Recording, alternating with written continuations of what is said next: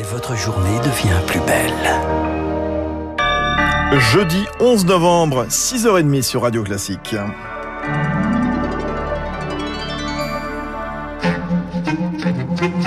La matinale de Radio Classique avec Fabrice Lundy. Et à la une du journal de 6h30 avec vous, Charles Bonner, c'est l'alerte d'Olivier Véran. Le ministre de la Santé venu faire le service après-vente du président sur TF1 hier, il a détaillé les annonces du chef de l'État et fait un point sur la situation sanitaire dans le pays. Ça ressemble clairement au début d'une cinquième vague. Ça ressemble clairement au début d'une cinquième vague. La circulation du virus s'accélère, 40% de plus en une semaine. C'est ce que nous avons connu lors des précédentes vagues. La grande différence, c'est que parce que nous sommes massivement vaccinés, parce que nous avons le pass sanitaire, parce que nous respectons les gestes barrières et qu'on se protège les uns les autres, on peut passer cette vague comme on a passé la quatrième, c'est-à-dire on a eu un certain nombre de contaminations, on a eu peu de malades dans les hôpitaux et peu de décès. Olivier Véran sur TF1 hier, le pass sanitaire va donc être conditionné à la dose de rappel pour les plus de 65 ans et pas pour les autres, notamment les soignants.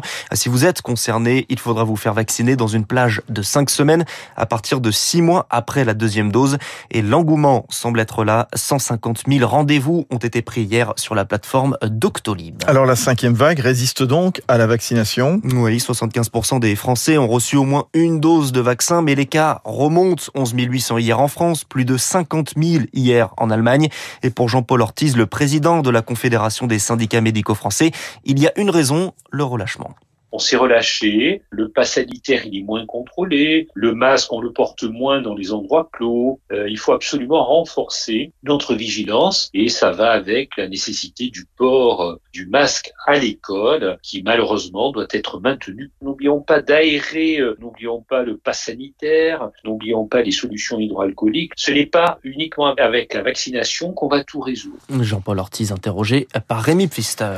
Il est 6h32 sur Radio Classique. Charles Bonner, François Hollande, entendu hier au procès du 13 novembre. Un exercice de transparence et de vérité. Le chef de l'État assume. Si c'était à refaire, je referais la même chose, dit l'ancien président, cité plusieurs fois par les accusés lors du procès et même par les assaillants lors de l'attaque du Bataclan. François Hollande était donc interrogé sur ce qu'il savait à l'époque, de quoi éclaircir quelques zones d'ombre selon Jean-Marc Delat.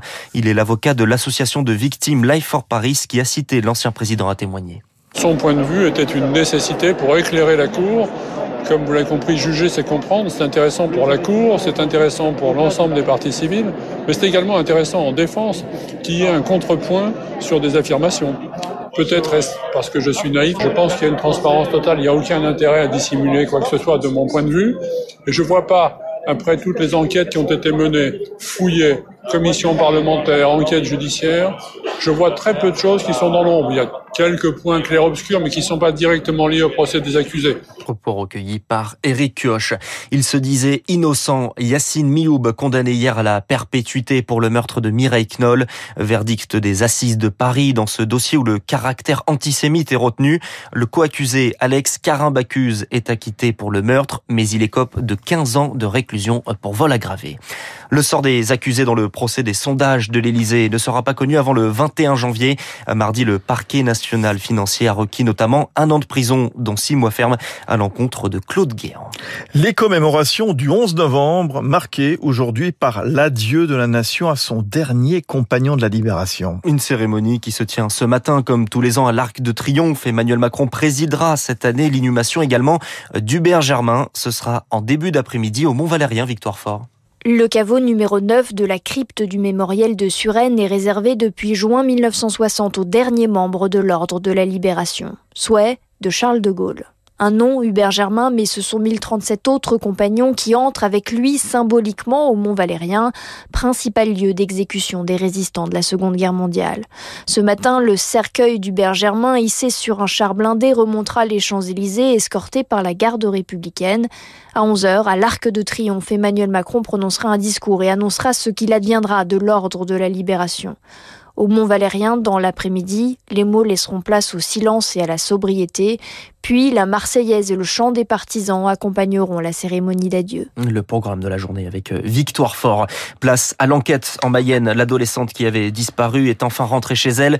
Selon ses premières déclarations, elle dit avoir échappé à des ravisseurs. Selon le Parisien, les enquêteurs se concentreraient sur la recherche d'une camionnette verte décrite par la jeune joggeuse. À ce stade, aucune interpellation n'a encore eu lieu. On l'appelle le dispositif Coluche. Il permet de déduire de ses impôts 75% des sommes versées à des associations. Le plafond était fixé à 552 euros avant le Covid. Le Parlement a prolongé cette nuit jusqu'à fin 2023 le plafond à 1000 euros pour encourager un élan de solidarité. 6h35 sur Radio Classique. Une nouvelle ère dans les relations franco-américaines. Le message commun d'Emmanuel Macron et de Kamala Harris. La vice-présidente des États-Unis était reçue hier à l'Elysée. Une nouvelle étape dans sa visite en France qui se poursuit aujourd'hui où elle sera de nouveau en compagnie du président français à l'occasion de l'ouverture du Forum de la paix. C'est la quatrième édition, un rassemblement de gouvernements, d'ONG et d'entreprises créé par la France, Marc Tédé. Cette initiative a été lancée en 2018 par Emmanuel Macron alors que le multilatéralisme et la coopération mondiale étaient mis à mal par près de deux ans de présidence Trump.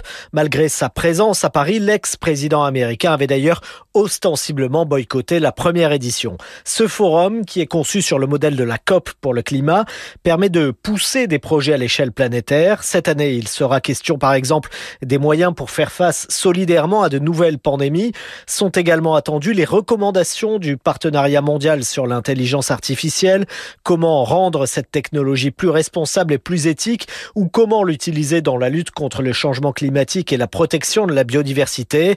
Lors de cette édition, la question de l'espace sera également abordée, avec pour objectif la lutte contre les rejets des déchets spatiaux autour de la Terre, une menace pour l'industrie de ce secteur. Marc Tédé, un accord surprise, mais un accord sans détail. Les États-Unis et la Chine s'engagent dans une déclaration commune à prendre des mesures renforcées pour relever leurs ambitions. Accord signé entre les deux plus gros émetteurs du monde en marge de la COP26 et salué comme un pas important par le secrétaire général de l'ONU, Antonio Guterres. On sera à Glasgow d'ailleurs à 7h-5 avec Baptiste Gabory. Et puis on termine avec euh, une victoire dans la douleur pour les Lyonnaises. Ouais, c'est du football féminin, la Ligue des Champions.